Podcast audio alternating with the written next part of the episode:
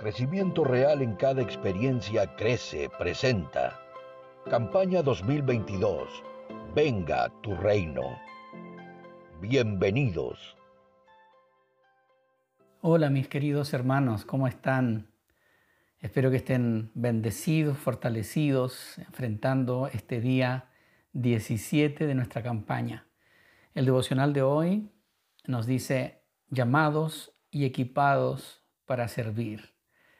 Busquen por favor conmigo en Primera de Pedro capítulo 2 versículos 9 y 10. Primera de Pedro capítulo 2 versículos 9 y 10.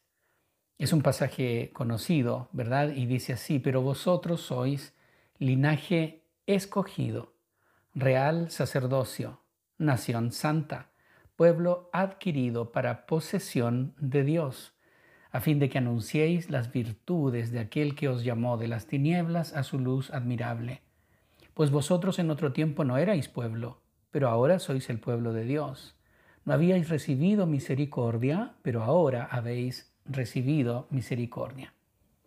Quiero subrayar en tu mente este concepto escogido. Fíjate, el texto dice, sois linaje escogido, hay una elección. Luego dice, pueblo adquirido para posesión.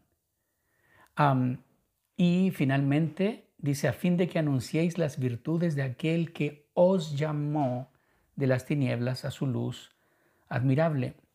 Así que somos llamados y equipados para servir.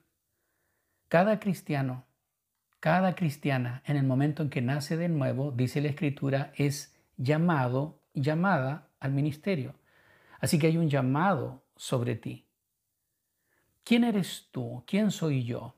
Hemos enseñado muchas veces que el enemigo trata de confundir, de distorsionar nuestra identidad y con ello nuestro llamado. Y hemos aprendido también que el reino de Dios se extiende por medio de la revelación de quién es Jesús, pero también de quién soy yo. Y el Espíritu Santo tiene que venir sobre nosotros y revelarnos esta palabra. No soy quien yo pienso que soy. No soy quien el sistema me dice que soy. Yo soy lo que Dios dice que soy y Dios nos dice que somos linaje escogido, real sacerdocio. Somos un pueblo que ha sido llamado para anunciar las virtudes de nuestro Dios. Dios nos dice que nuestra identidad básica no es ser un hombre, una mujer, un esposo, una esposa, un hijo, una hija, una madre. Dios dice que nuestra identidad primaria, la razón de nuestra elección es ser siervos de Cristo, ministros de Jesús. Si permites que eso se imprima en tu vida, va a cambiar toda tu perspectiva. Dios dice que fuimos creados, salvados y llamados para servir. Ahora, Normalmente en la iglesia usamos el término llamado para cierto tipo de personas, ¿verdad?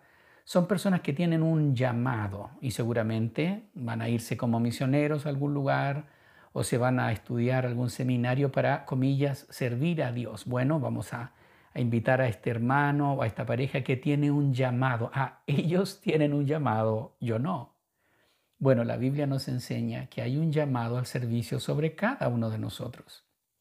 Ayer vimos que no solo somos salvos de, sino salvos para.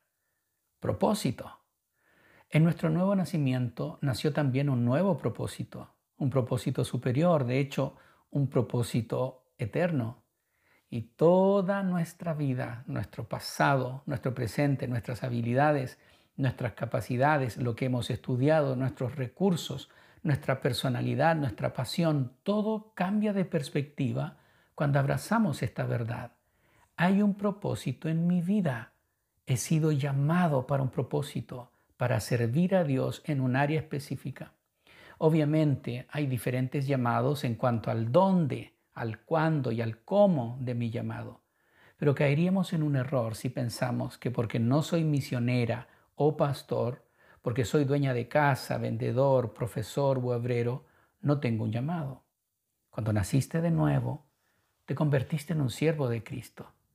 Ese manto que estuvo en Jesús, el Rey Siervo, está sobre ti.